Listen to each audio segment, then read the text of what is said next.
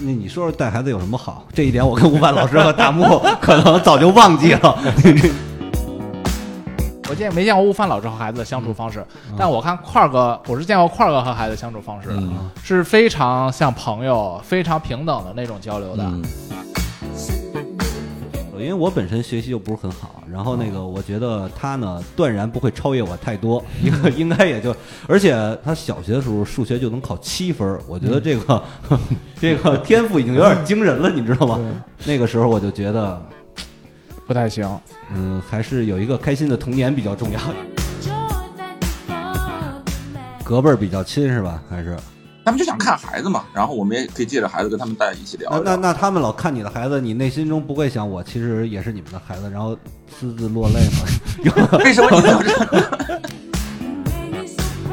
我感觉是这样，就是父母就是还是得把孩子当成一个成人去尊重吧，就是你得听孩子在表达什么意愿，他现在想干嘛，想做什么。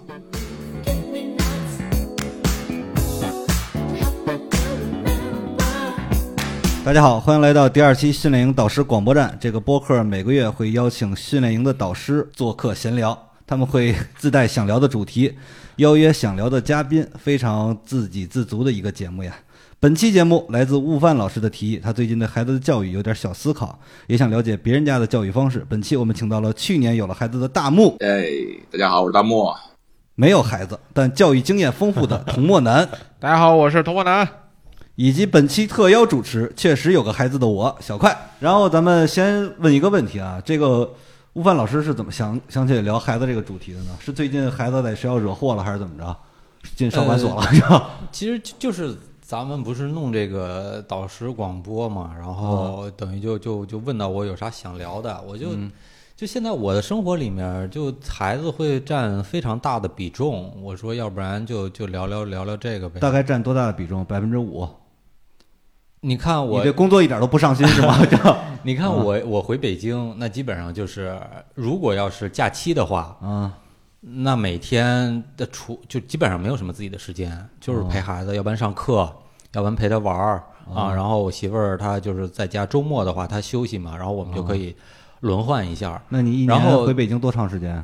一个月可能有那么几天吧。那也不是很大的比重，一个月回北京几天？这个呃就是啊不一样，那他需要根据我自我的工作安排，然后那个，你像这个现现在孩子开学了，基本上就是上午送他去上学，然后呢上午有点自己的时间，然后下午呢到三四点钟他基本上就放学了，就得去接他。啊，然后之后可以可以就还是没有不接没有什么让他在学校自习啊。我我当然可以不接，但是嗯这我说了不算，这我得跟媳妇儿商量嘛，是吧？对，基本上是这是这样，所以就是，嗯，没有，其实没有什么时间去关注一些别的事儿、话题啥的。嫌孩子拖累你了，是这个意思吧？嗯，也，我我也接受了，我也接受了，倒也不嫌啊。啊，也还哎对，你你不是也是这样吗？你还是说你其实有 有什么方法？我跟你讨教讨教。比你敬业多了。啊 咱咱们先先走流程啊，咱先先给这个听众介绍一下情况。您家孩子现在多大呀？吴芬老师，现在二年级，二年级。大木，你你家孩子多大？呃，刚刚过完一岁生日，刚过完一岁生日，现在这个呃能背唐诗三百首了吗？呃，够呛，够够呛，稍稍微为每难一点天就会喊。爸爸妈妈。那童老师，你们家孩子呢？我没有孩子，但但是我问一下啊，现在童老师没有孩子，但是今年写了好多那个关于孩子教育的段子。你没孩子，你为什么这么操心这个事儿？我没孩子操子，该操的心是吧？也没有。有时候啊可能啊，你沉浸在这个带孩子这个嗯，类之中，你可能就没有这方面的想。旁观者清了，对当局者迷了。我是看着觉得累，所以说我偶尔带一次呢，其实我感受就特别深刻。哦，那你就如果有这么深刻的感受，还想要孩子吗？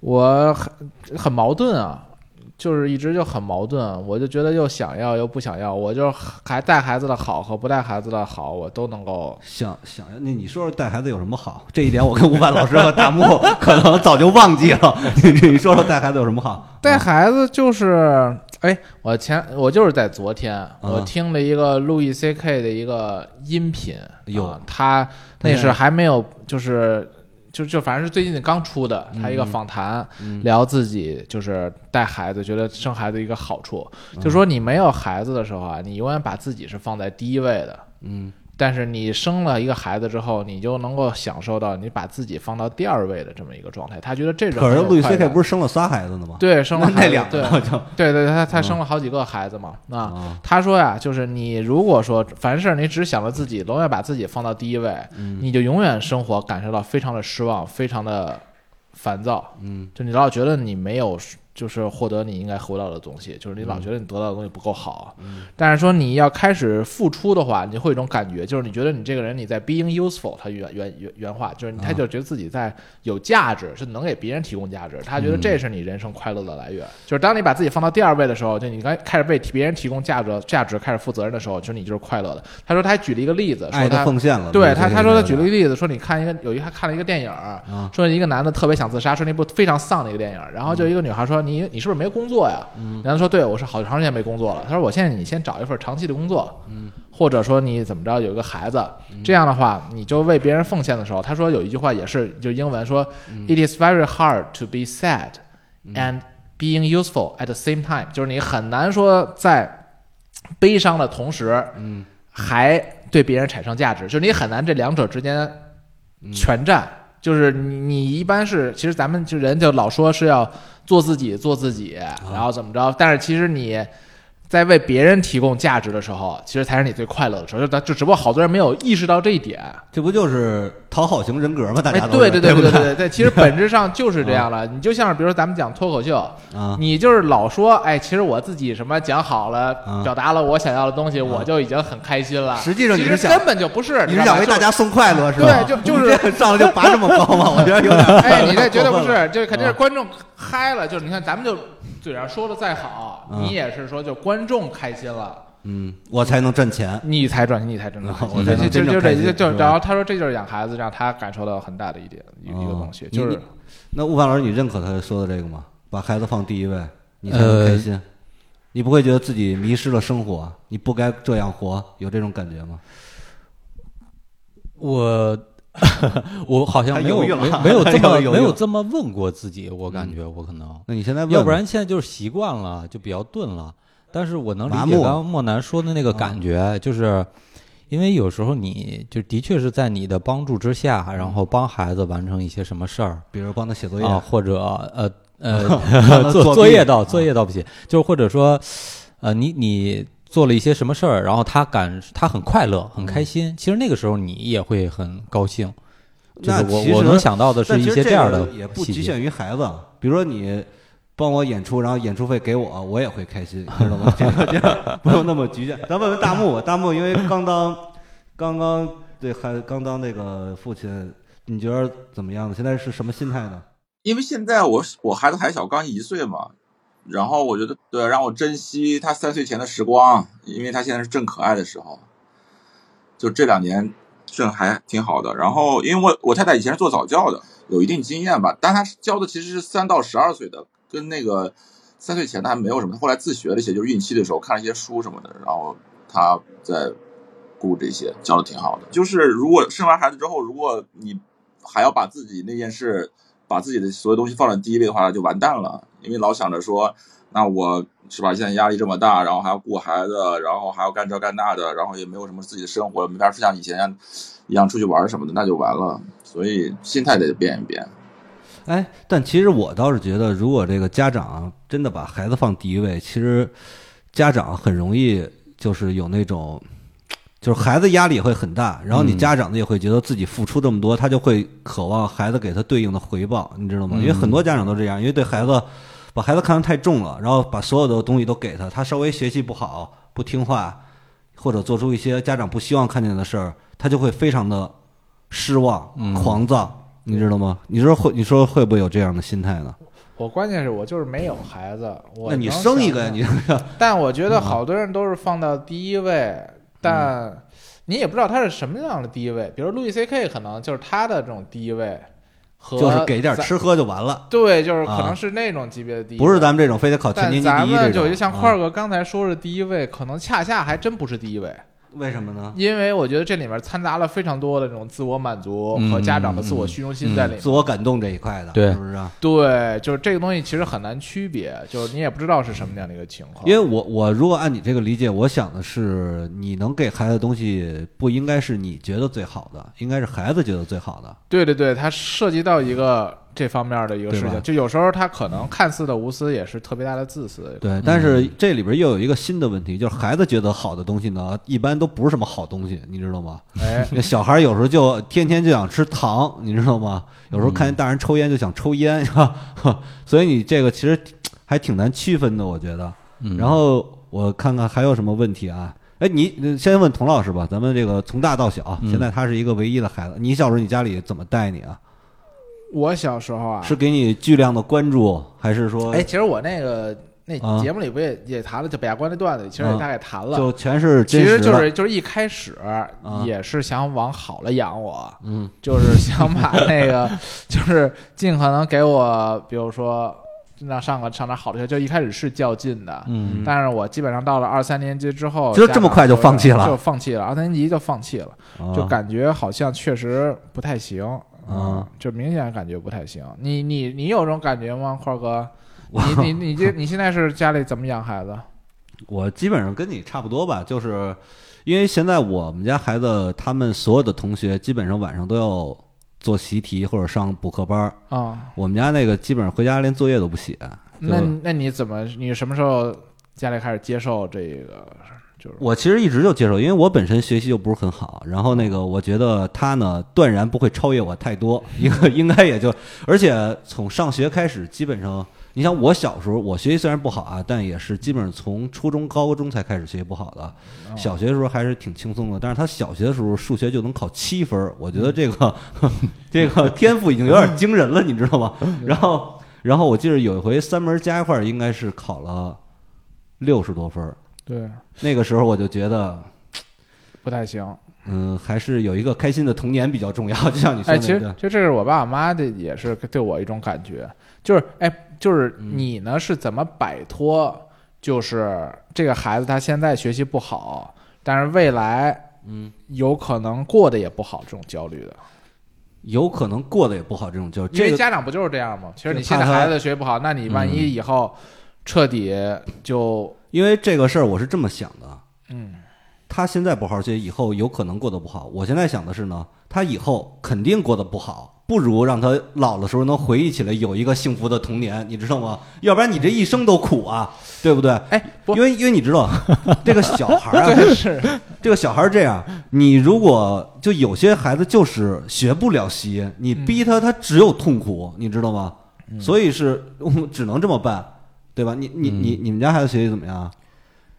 嗯，还还行吧，还行，基本上就我不太行，就就是现在也上几年级也没有二年级嘛。然后啊他他他们现在还没有排名这个东西好像，然后但是他就是基本上那考作业作业就是嗯要不然就错几个字，然后要不然就啊算错几道题，但是都是很简单的题，还是说就可能也就错三两个吧啊。啊然后我是感觉说那个，就是刚才莫南就问你的那个焦虑啊，啊我我其实我跟我媳妇儿还是会有一点不一样，我们俩啊的教育理念，我是感觉说，就是就是孩子如果实在不愿意学，就是你得尊重他的兴趣。嗯。就我觉得人是这样，就是他对这事儿天然他感兴趣，你都不用逼他，他自己会琢磨去嗯。啊。但是如果这个事儿呢，他要不是很感兴趣，就是你在家长在教育的时候引导的时候，你得把握好一个分寸，就千万别让他形成一个恶性的惯性的循环，就是学习这事儿。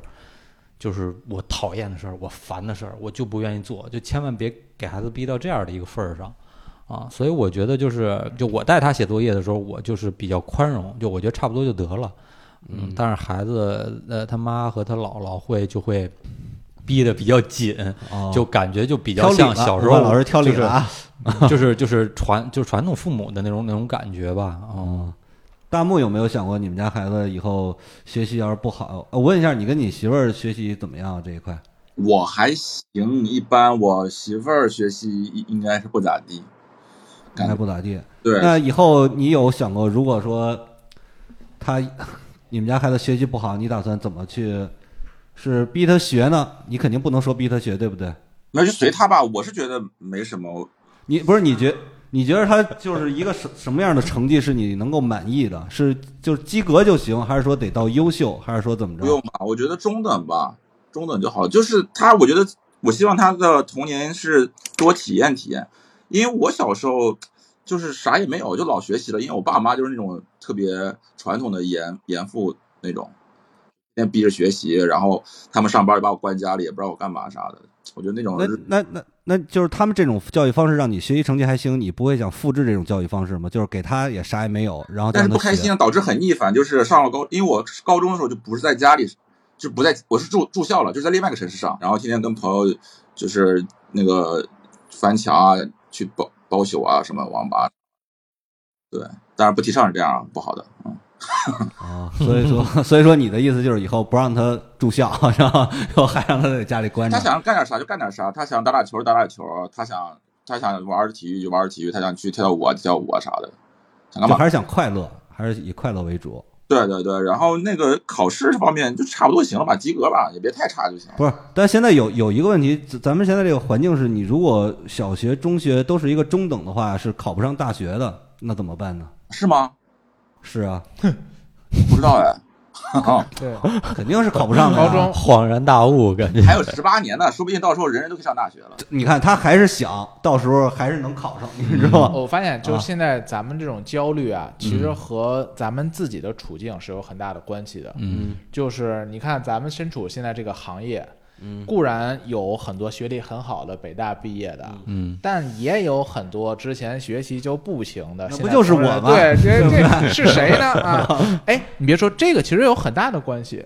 就是你像，咱们在脱口秀行业这种事儿会影响咱们很多的判断，因为咱们看了太多学习可能一直也不好，但是在这个行业仍然能做得很出色的。嗯而且咱们在这脱口秀行业，咱们也是亲眼见证到，就这个兴趣的力量嗯啊，就不走寻常路，但就不上大学，对，但是也能最后过得还可以的啊这样的一个力量，所以它会影响咱们的判断。嗯，但好多父母由于不学习，后来还真没过好。这种其实是大多数，对，嗯这种其实但这个但这也东西就是大多数人的，焦虑。这个东西绝对会影响他们的判断，就是这个东西对人的判断肯定是潜移默化，并且是很深刻的。但其实我其实特别反感那种好多，我认识身边好多朋友，包括亲戚也是那种，就自己学习就不行，现在逼孩子逼得特别狠。而且我有几个哥们儿，他们上学的时候就就是基本上他们父母怎么逼他们学习，他们当时就想自己当家长以后绝对不能这么做，结果现在全是这么做。但是我觉得真的没有必要，因为我觉得学习这个东西，它就是肯定有人是这一生学不了习的。主要是块儿哥，你还是过得好，我你就是因是确实过得好，你就没因为学习不好。其实你是不是你坦率讲，你是不是就因为没有因为你学习不好这件事儿，你人生吃过苦头？我吃过很多苦头啊，你吃过什么苦头？你都分了，你都拆拆了签了。那不是我做脱口秀，现在不也行吗？不是也可以啊。我首先我拆迁也是三十多才拆了，那你知道我前三十年过得多苦吗？你你又不知道，对不对？我你不是不是创业弄得挺好吗？那创业那也是因为找不着工作嘛，不得已才创才创的业，对不对？这个，但其实我是觉得，如果说这个社会足发展的程度足够高的话，它其实就是应该就上上大学不是唯一的出路嘛。我我那我还是其实还想问大木，因为现在大木可能没想那么远，咱们给他那个让他焦虑一点是吧？嗯让他从这个抽离一下。哎，我问一下，那你想没想过，如果你孩子以后真的考不上大学，我是觉得，因为我大学读的也不咋地，但是也还行吧，我感觉。你你哪个大学啊？您方便说吗？可以啊，湖南呃湖南科技大学在湘潭一个什么小小二本啊，哎，你是跟伟大有一个学校吗？不是我跟那个没有没有那个陈露也是是湘潭，他是什么湘潭工程学院，我们是在一个城市，但不是一个学校。北大也不是科科大吧？北大吧也不是不是不是，他在长沙。他是湘潭，我觉得他说过好像是在湘潭，但是哪个学校我忘了啊，他在株洲，哦株洲，对哦、对株株洲行。所以说，你觉得孩子上不了大学的话，那你就是说我这么说吧，咱不说上上不了的，就以后找不着工作怎么办？那应该不至于吧？会有点自己想要做的事儿吧，比如是他不不讲单口了，不是讲多久，他肯定会，比如说做点什么小买卖呀，干点什么。现在十八年以后，自媒体什么的应该更成熟了吧？他就自己倒腾点啥吧。现现在就往这个网红这块培养了，已经是吧？已经开始给他拍拍拍短视频了，是吗？是他想干干点啥吧，反正他养活自己就行了呗。嗯，对，其实，哎，我我我其实想过一个其他问题，就是如果说孩子以后就是最低要求就是他能够养活自己，对吗？是是这样，好多人其实这个诉求，对吧？是啊，但你有你吴凡，你有没有想过，如果你们家孩子以后就连这一点都做不到，你会给他不断的提供支持吗？就是如果说他、就是，我我觉得我我不会吧，我觉得我会可能跟他商量，就是其实我呃，我觉得每个人都能找到自己的一个感兴趣的一个东西，其实然后把真的不是把自己这个兴趣变成一个能够对，是的，吃饭的一个工作或者一个饭碗，我是这么觉得的。你看，这就是刚才童墨兰说那个问题，啊就是咱们几个人现在都是凭着自己的兴趣找到了一个工作，你才能啊这么想。其实，其实我特别认同刚莫南说的这个，就是你的这个判断呀，你教育孩子这个东西啊，它肯定跟每个人父母你个人的经验，它是息息息相关的。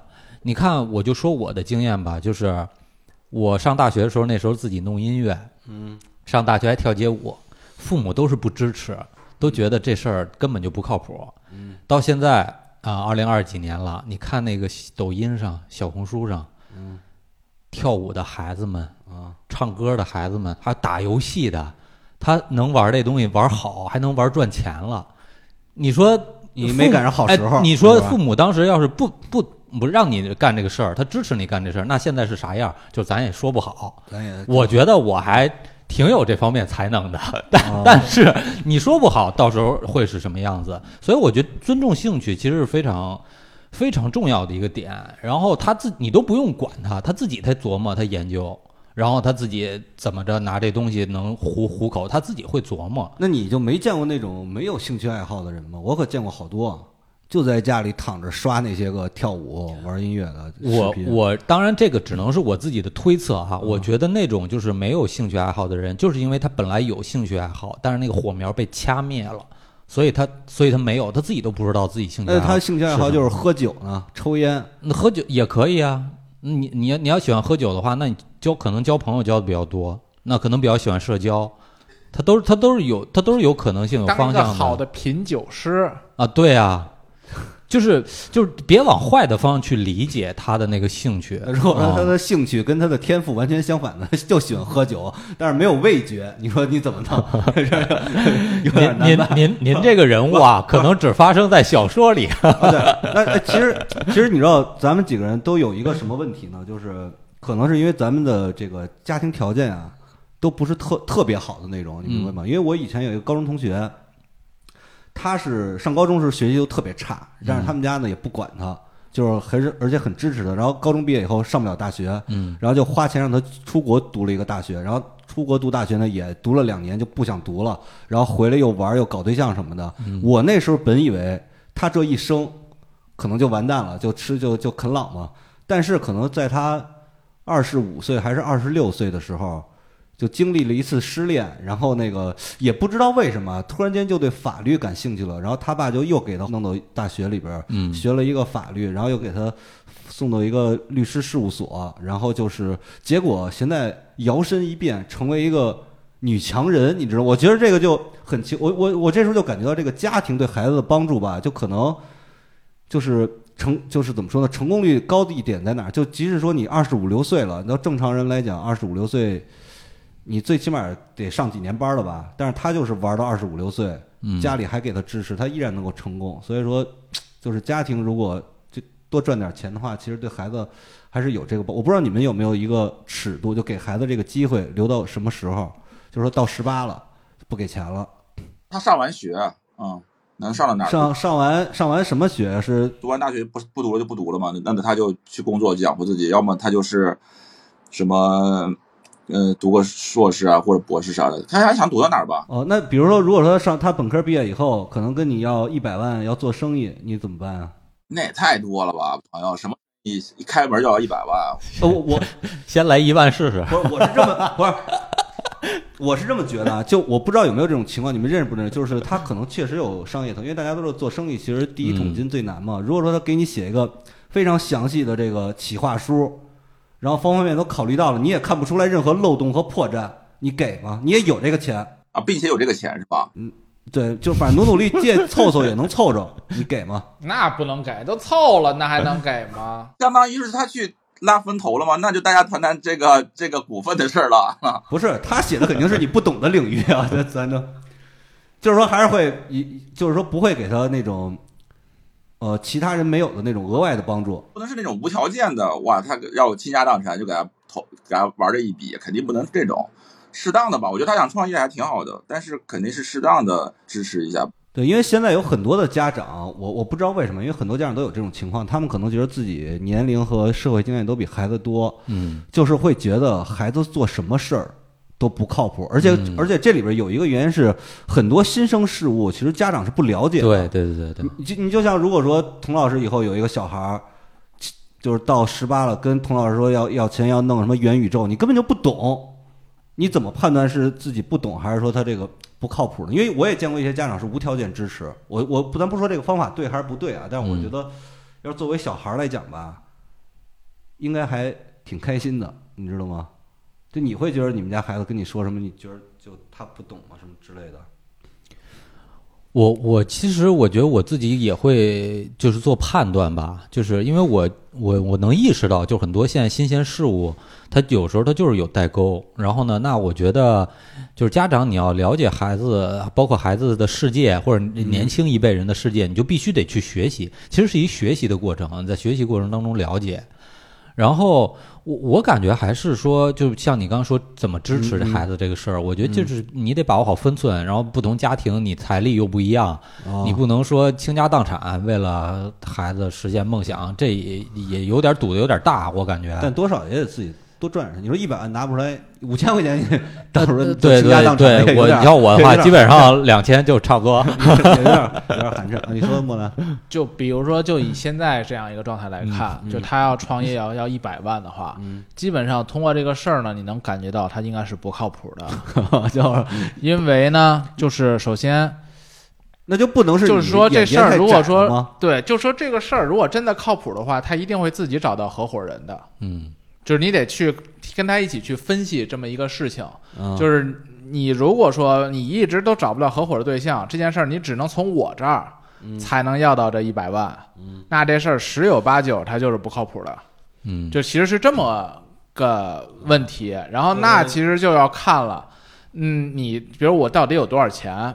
就比如说你说要这一百万，那我可能我自己可能得有几千万，我才会给他这一百万。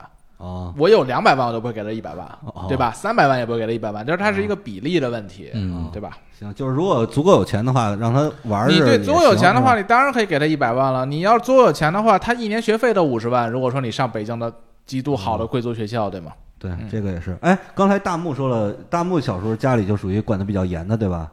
对，就什么都不管。然后悟饭，你你小时候也，我莫南现在是管的比较松的，家里。对我算是松的，对我，我觉得我算管比较严的，但我主要是什么呢？我主要是我我爸就不咋管我，他基本上就是就老见不着面儿。然后我嗯妈呢，就是她的控制和焦虑基本上就是往我这儿传，你知道吧？是属于这种啊、所以说你感觉这种教育方式对你有影响吗？就控制欲比较强，有影响。我现在就极度的，就是我比较喜欢一个人待着，我喜欢一个人玩儿。啊。我特别反感我玩的时候，我做特别投入的做什么事儿的时候，别人来打扰我，因为我觉得以前我妈就经常会打扰我，过来打打扰我自己玩一什么东西、干什么事儿的时候，嗯，我现在就那你现在带孩子，你控制他吗？给他拴上线儿？不控制，啊我就我就特别反感控制，我可能就过过度的地方就是我会特别撒开了，让他想怎么玩怎么玩采取一种相反的教育啊，对你你就我不会打扰你，那你现在跟你爸妈关系怎么样？嗯，现在就因为这不是家里出了事儿了嘛，哦哦哦现在就还行吧，主要还是我我我跟我妈会走的近一些，稍微近一点哦。行，哎，大木，你跟家里关系、跟父母关系怎么样？现在小时候那么管你，现在你管他们吗？我我也不管他，嗯，不是不是不是，也不管是吗？那你说是哪种不管？你说 过多介入他们生活，我是这个意，这个只这个意思啊。就是不会过多的，那就是平时你你们现在你父母跟你不是在一个城市是吧？他在新疆，所以其实我要很多事情我也参与不了那么多啊。我是蛮希望在厦门的，对，那你们打电话什么的，就是交流多吗？多就是每天都会发微信，因为尤其现在有了孩子，以前可能没那么频繁，但现在每天都会有交流，因为会给孩给他们讲孩子怎么样，然后每天给他发发孩子视频，或者是我们打个视频这种。现在交流以前会频繁很多了，多了的。隔辈儿比较亲是吧？还是他们就想看孩子嘛，然后我们也可以借着孩子跟他们大家一起聊一聊。那那那他们老看你的孩子，你内心中不会想我其实也是你们的孩子，然后私自落泪吗？为什么你这么这？开玩笑，开玩笑。嗯，因为我是想，如果他小时候特别管你的话，你会不会觉得他们就对你的爱没有那么多，反而对这个孩子倾注那么多，会有这种没有没有，我完全没有这种感觉。还是比较正常的一个心理，是吧？对，哎，我还我还蛮想问一个问题，就是块儿哥，你你和悟饭现在都是常常住在上海是吗？呃，不是，两边跑对，两头跑。啊，那你们你们在上海平均一个月得待多久啊？嗯、不一定。我本身上回来是待三天，现在已经待了十五天了。我之前是想说，呃，以后就一半时间在上海，一半时间在厦门，要要陪孩子。但你现在算不了那么准啊，这事儿。我我我觉得我觉得这样挺好的，他基本上就是这这样的话，你就能陪伴孩子嘛，有些时间就别一直是，但是。但是反而就是比完就是比完赛之后，其实我就没怎么，除了有活儿的时候去下上海，基本没在上海怎么待了，因为我感觉还是想陪陪孩子。嗯我不知道孩子大了之后需要的陪伴会不会要更多，还是怎么样？因为小时候我觉得还挺需要的。大了以后，其实现在有一个观念是，这个我现在其实就有这种感觉，就是小孩儿他如果到了初中以后，或者小学高年级以后，已经不爱跟你玩了。对有些人就会觉得，他就其实大概有个十三四年、十五六年是你能跟他相处，他比较依赖你的时间。嗯，你要是觉得这个比较重要呢，你就多花时间陪陪他。因为上次我我好长时间没回去以后，回去说跟我们家孩子好好玩会儿，然后他说他要找他们同学去，然后就给我把我冷落了，你知道吗？对，但是我觉得我也不能说你今儿就得陪我啊，我也不好意思这么说，对不对？显得我挺脆弱的，是吧？我孩子上四年级了，十岁啊。所以这个你自己想想，我也不，但是呢，你 长你自己想想好好想想吧 你。主要主要是你知道吗？但是你长期陪孩子呀，你会有一个另外一个问题是什么呀？就长期陪孩子吧，你这个耐心就会下降，因为他很麻烦，你知道吗？我不知道你是你是能不能控制住这种这种烦躁。我已经在努力练自己的耐心了。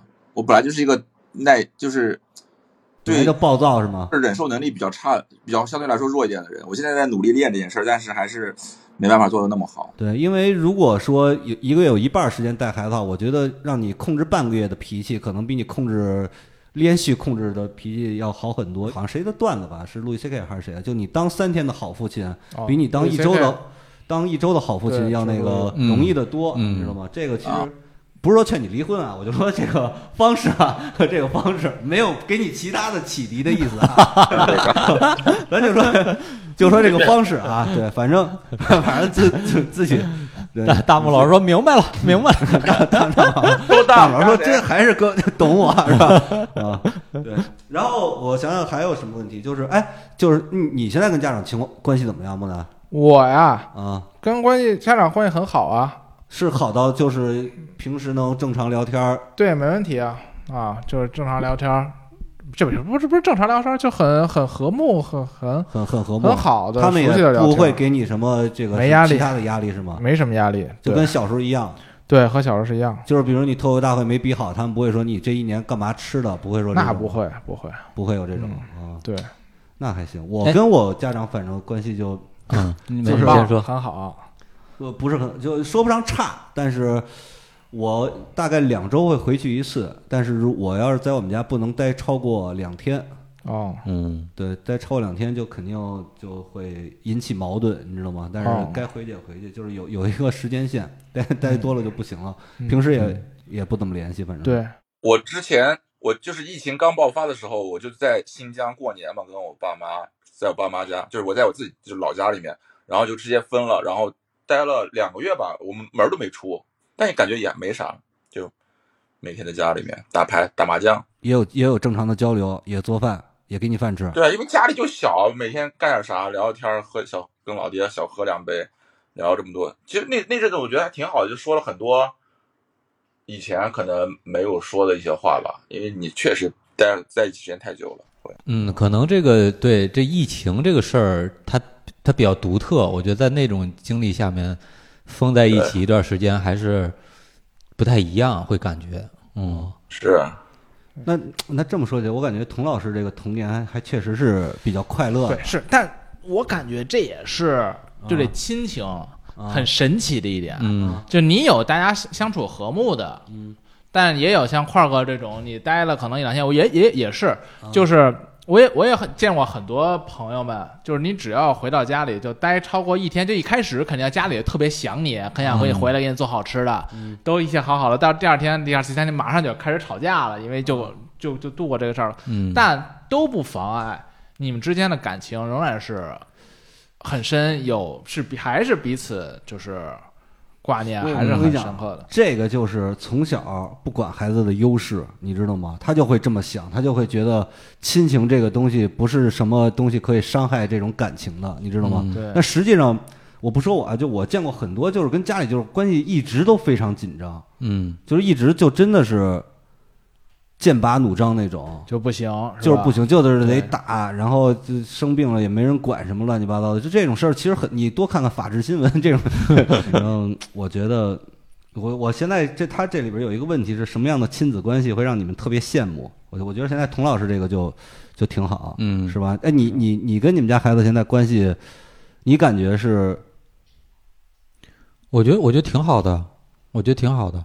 我感觉是这样，就是父母就是还是得把孩子当成一个成人去尊重吧，就是别 老觉得孩得。子当成成人就是就是你别把他当孩子，然后就别想想办法去控制他，然后想办法去控制他的意愿，就是老总违背他的意愿。我觉得你就就就应应该吃这个，甚至说你不就喜欢吃这个吗？你喜欢吃这个，啊就感觉给孩子洗脑似的这种，就千万不要这样。就是你得听孩子在表达什么意愿，他现在想干嘛，想做什么。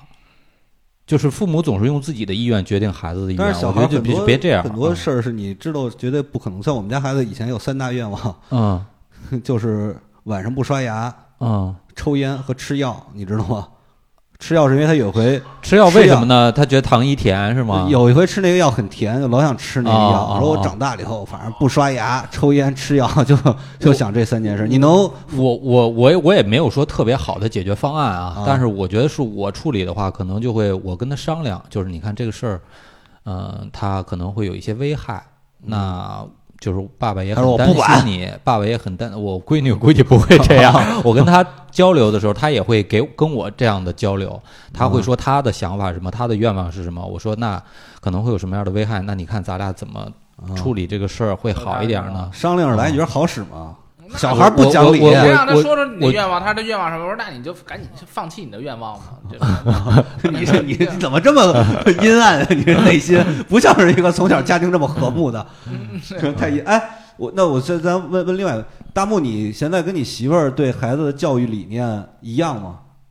我我我完全听他的，因为我觉得他这块儿的有，毕竟他是专业的吧。然后我觉得我相信他，我而且他教的确实挺好的，就是呃一路带过来，我们家小孩儿现在呃晚上也能正常睡啊。因为我有很多朋友小孩儿，他不是同龄的嘛，他们可能会晚上闹呀什么的，所以对比起来，我觉得确实我老婆会带的教育挺好的，所以就完全听他的。哦，在大木这个特殊情况找了一个专业的。你你你跟你媳妇儿教育理念一样吗？你觉得？我们俩也是会商量，就有时候会有点分歧啊。但是我发现是说，结果一般倾向于是谁？我我其实就比较会商量吧，就讲道理吧，我理解是咋回事儿，然后我会跟他到一边说去。就我觉得父母商量教育理念这事儿，就不要当着孩子面儿，哦因为孩子会识别，就是哎，他们俩意见不统一了。多了以后，孩子就会找谁，谁能比较顺我的想法，我就找谁。其实这不太好。哦嗯，然后，但是我更多的还也是尊重我媳妇儿，因为毕竟我老有时候在外面儿，然后，但是我一回去就站着说话不腰疼，我觉得这样也挺讨厌的。我就 这样，不不我就不要，我就别别这样。我就站着说话不腰疼，站着说话不腰疼。对因为因为你知道，有的时候从这个道理上来讲，你没出那么多力，嗯就不要管太多的事儿。对，是。但是呢，但是有的时候吧，你是真看他这个方法是，你嗯非常抗拒的一种方法，就是觉得非常不对，你又不能不说，嗯所以你说你这时候你从孩子的角为孩子考虑角度，你还是得跟他争吵，你知道？反正我 我现在就比较克制了，我原来真看不下去，就是说什么事儿啊？你比如说，比如说这个就是就是教育理念不一样嘛。然后因为主要是我们现在跟我丈母娘、老丈人一起住，然后丈母娘其实有些方法就更就古板、更传统的方法。对，然后呢，因为你毕竟你作为这女婿，你跟丈母娘沟通，其实还是隔隔了一层，所以我有时候看不下去，我也不会直接跟丈母娘说，我会跟我媳妇儿沟通。啊，但是呢，就是借刀杀人？我就发现就就是我现在就已经认了，原来我是不行看不下去，但我现在真是认了，就是反正这就是你的命，这 你知道吧？孩子，这就是你的命，那没办法啊。放弃了，放弃了。对我，我现在就比较比较克制，还是大木是就你跟你媳妇儿你们两个人带孩子是吧？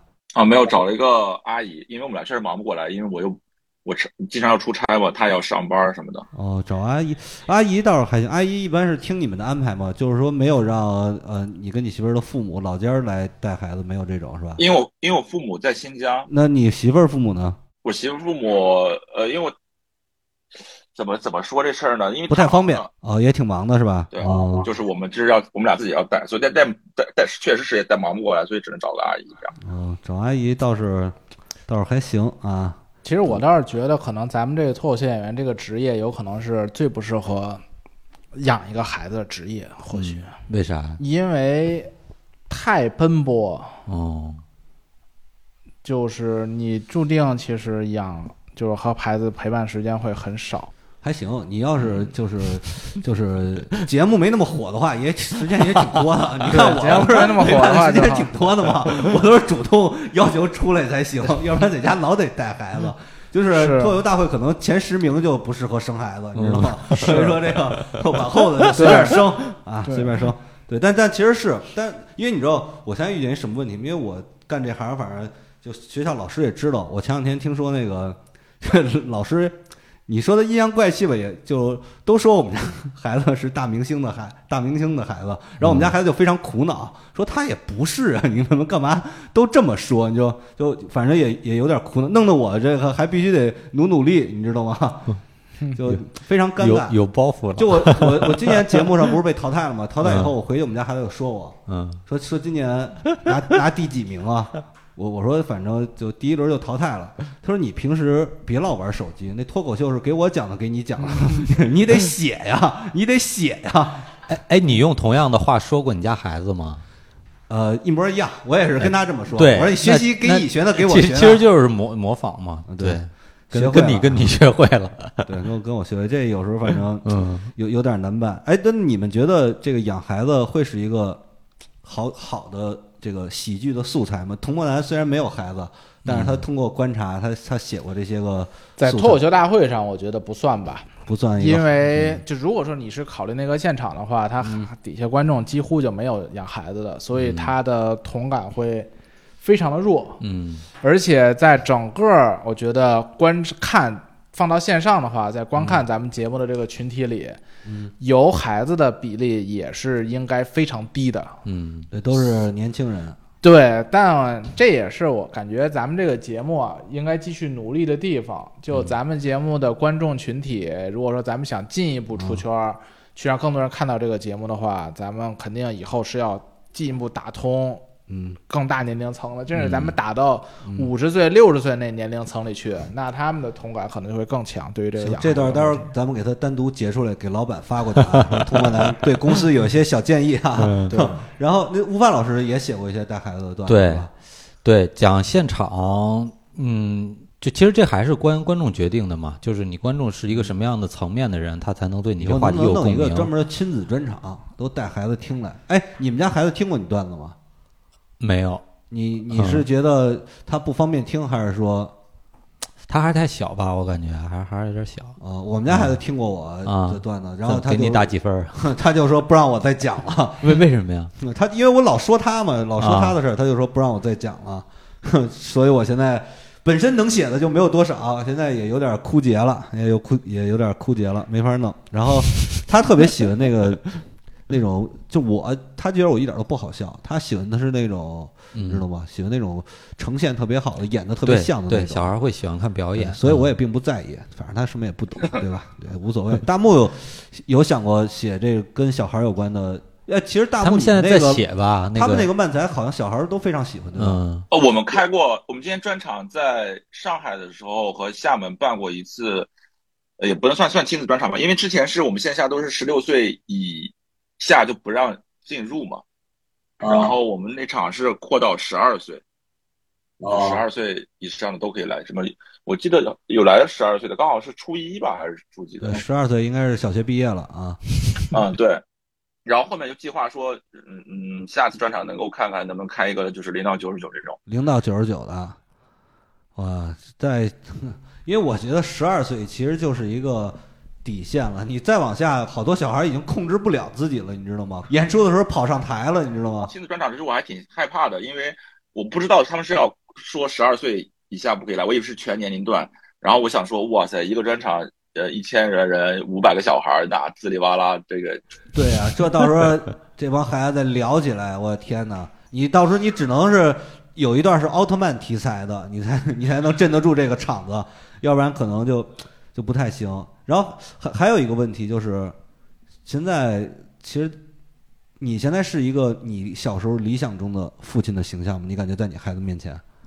我没想过这问题，是理想中的父亲是啥样儿？我我没想过，我我，但是我感觉我已经尽量做到一个我自己觉得舒服的方式了吧？那你小时候有没有想过自己的爸爸就是可能肯定会有一些让你不如意的事？你有没有想过自己？那不如意太多了。那你有没有想过自己想让他就你理想中的是一个什么样的呢？我觉得就是你得，就是你得理解我的感受，就是你得知道我是怎么想的，然后你帮助我去完成我的一些想法，然后有些事儿我们可以平等的去沟通交流商量。我觉得是这样。这个其实对啊很多父母来讲非常的，好多父母都觉得老子给你生出来，要给你养这么大，你就得都听我的。那那就不能这样，那不就是控制吗？还是强权吗？对还那不不能这样啊！那莫南，你理想中的，就如果你有一个小孩，你理想中自己能是是一个什么样的父亲呢？理想中是一个什么就样的父亲？你现在，你觉得你对你现在的父母满意吗？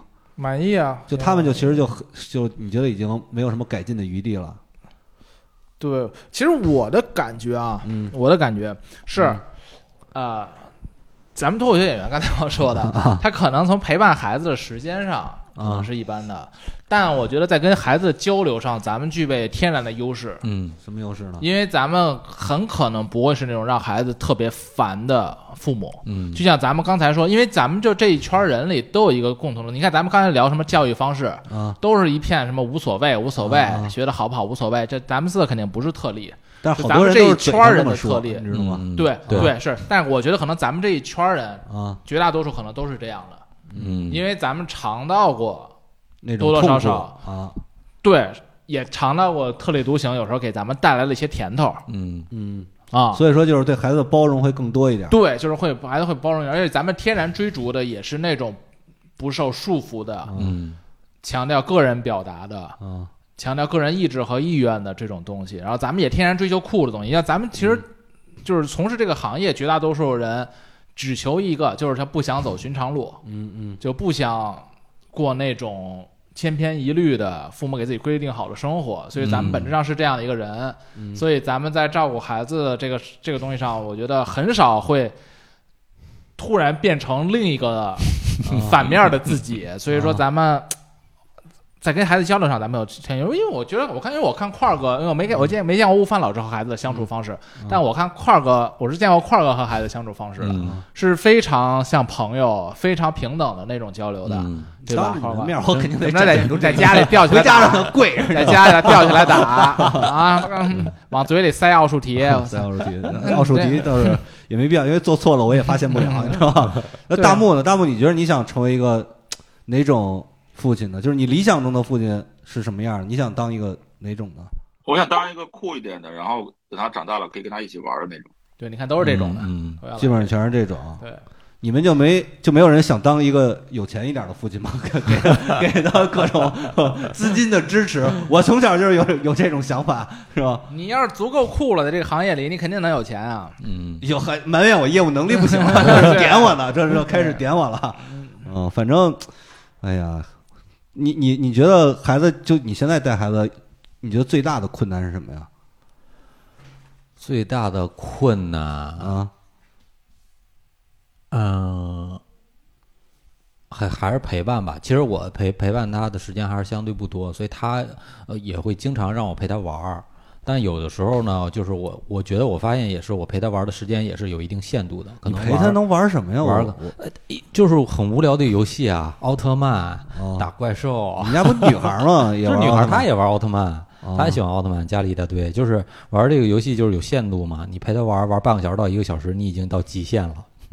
你再玩你就要吐了，你知道吗？就这种状态，我等于现在只能去忍去对抗。有时候我会跟他商量，我说爸爸可能，呃，现在不想玩这个了，然后咱们能不能玩点别的呢？或者说你要不然你自己玩一会儿，爸爸也想有点自己的事情去做，就有时候会跟他这么去商量吧，就只能是这样。那他同意吗？有时候同意，有时候不同意。不同意说那那那再多玩一会儿，玩一会儿，那你其实最大问题就是陪伴嘛，对吧？嗯嗯对。大木现在你觉得带孩子最最对你来讲带孩子最困难的是什么？你感觉最困难的就是不想带，根本就不想带。啊，没有没有，我现在还挺想带的，因为就是之前比赛加专场，我今年大半年其实没怎么在家里待嘛，就是一一直不频繁的往回跑。然后他其实我孩子大概在几个月的时候，第一次会叫的应该是爸爸，他是发音不准啊，哎什么啪啪什么之类的。但是等我全嗯、这次完全比完赛回来之后，他就只会叫妈妈了。哦，有点伤感了，有点伤感了，是不是？啊，然后他现在有分离焦虑嘛，然后他就不太允许我抱他。如果抱着他去，比如上早教呀，或者抱他稍微离开他妈或者阿姨一会儿，他就会很焦虑，很想哭，因为他感觉我很陌生。但我最近比完赛回来之后，陪着他大概有个小半个月、一个月了，然后就会好很多了。他现在可以每天黏着我玩，我觉得还挺开心。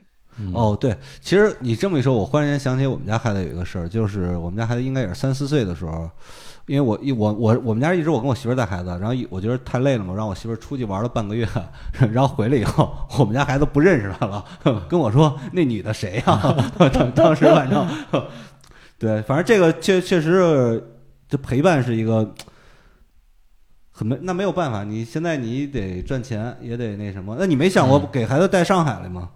呃，之前有想过，但是现在还不稳定嘛，所以我想说两边跑一下，然后觉得什么时候等这份新的工作完全觉得可以了，然后再考虑举家搬迁的事儿。因为搬到上海其实还是个挺挺大的事儿。对，因为我不是一个人嘛，就是大家都是这样。啊，对，拖家带口嘛，对吧？对，这个这个这个事儿还挺挺劳民伤财的，因为毕竟你在这个城市，像我老婆在这儿，她从小就生在厦门，我也在厦门待了十年了，身边的朋友啊，所有你你对这个城市熟不熟悉啊，都还蛮重要的。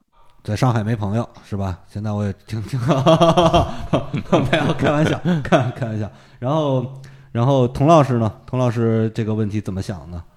就如果说我生了孩子，我觉得最大的最大的问题题会会是什么？最大的困难就你，如果你现在有一个小孩儿，已经在就是就是我不知道我能否把足够的精力都放到他的身上，因为比如说我能够想象，我在这个比赛，因为今年比赛比了三四个月嘛，三个多月，我感觉我无时无刻不在焦虑，啊，就是那一段时间，我基本上是谁我也不想理，啊就是达到了一种，比如朋友跟我说点什么六亲不。认是吧？对，就六亲不认了 啊啊！你就老想着你自己那点稿子那点事儿，你很难嗯抽脱出来，就跟一个就感觉你觉得这是特别重要。这这时候你要说有一个孩子，啊，我又不能不认对我这儿天天焦虑了，我想着稿子呢。他说：“爸，你一定得怎么着陪我三个小时。我昨天嗯熬夜写稿写到了三四点，一嗯明天早上七点半我还得怎么着送他上个学校啊嗯啊？那我不知道我会是什么样的一个心境和心理状态。你看嗯童老师说这种话吧，怎么说呢？这这就还是说，因为现在社会上大部分的家长啊，都是过这种生活，他们甚至比你更累，还没你赚的多，但是孩子呢，也比你也也更需要，就是就其实很多的家庭问题都是出现在这儿，就是嗯工作过于的繁重，然后这个是钱又少，然后孩子又不听话，就是要陪伴没陪伴，要钱又没钱，你说你这事儿你怎么弄？你有好的解决方法吗？你觉得？但但我们相信，我相信我们的社会和生活都会好的。你说呢，块儿哥？我 你怎么看呢？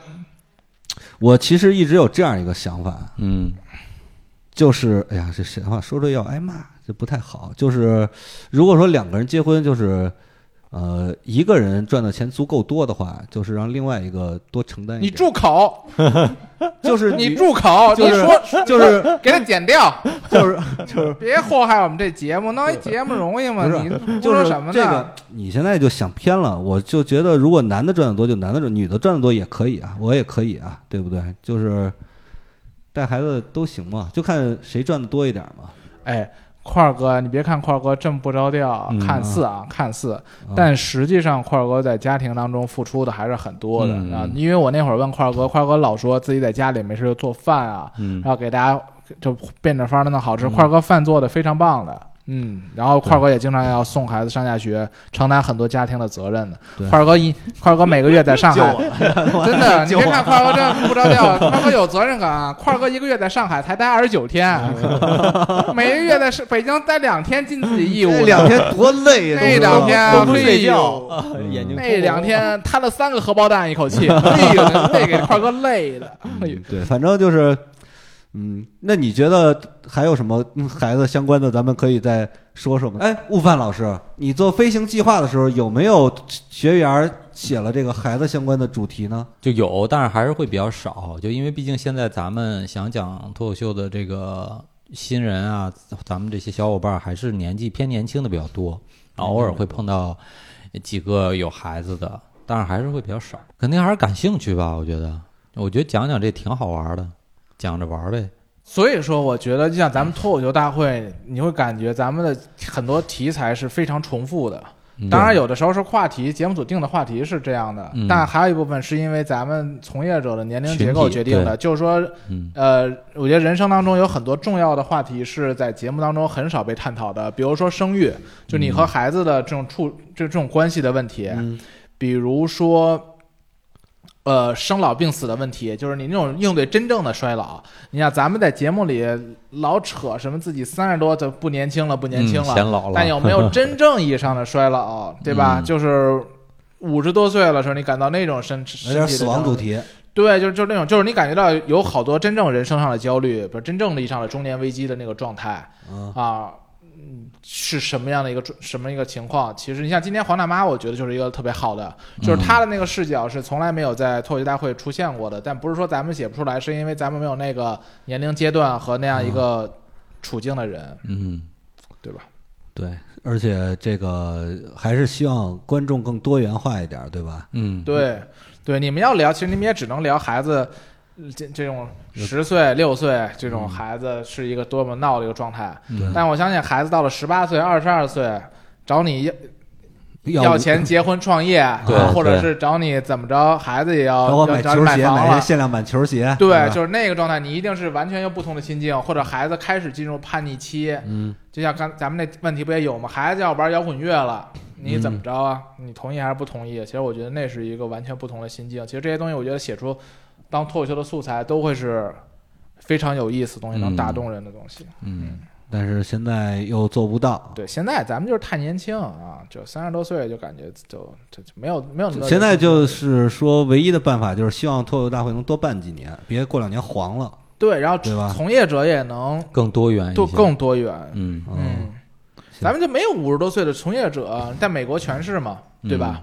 美国四五十岁的遍地，全都是四五十，而而且而且那是主力军，哦就脱口秀的脱那那是真正的王王牌军，对吧？嗯就是真正奠定历史地位的那几个人、哦 d a v i d Chappelle、都 Louis 五十 C.K. 多，全是那种的，对吧咱们都没有呢，咱们没几个那边已经进入老龄化社会了，还是这边有活力，是吧？对，咱们得接着努力。嗯，行了，那我们今天这期主题呢，就聊到这儿也差不多了。因为咱们这个节目的听众应该也都很年轻，所以这期节目呢，应该也没什么播放量，哎就这么着吧。谁能听 就啊？就这么着吧，反正 聊的也就那么回事儿，是吧？反正挺辛苦的。我们这个如果下期有什么，就希望大家能持续关注咱们这个节目叫什么名儿来着？导播呃什么导师广播广播站，刚第二期啊。好啊，行吧，反正那个我们今天的节目就到这儿结束了，非常感谢童漠南、悟饭，还有大木，还有我自己。然后我们今天到这儿了，谢谢跟大家拜拜。谢谢大家，好，拜拜拜拜拜拜。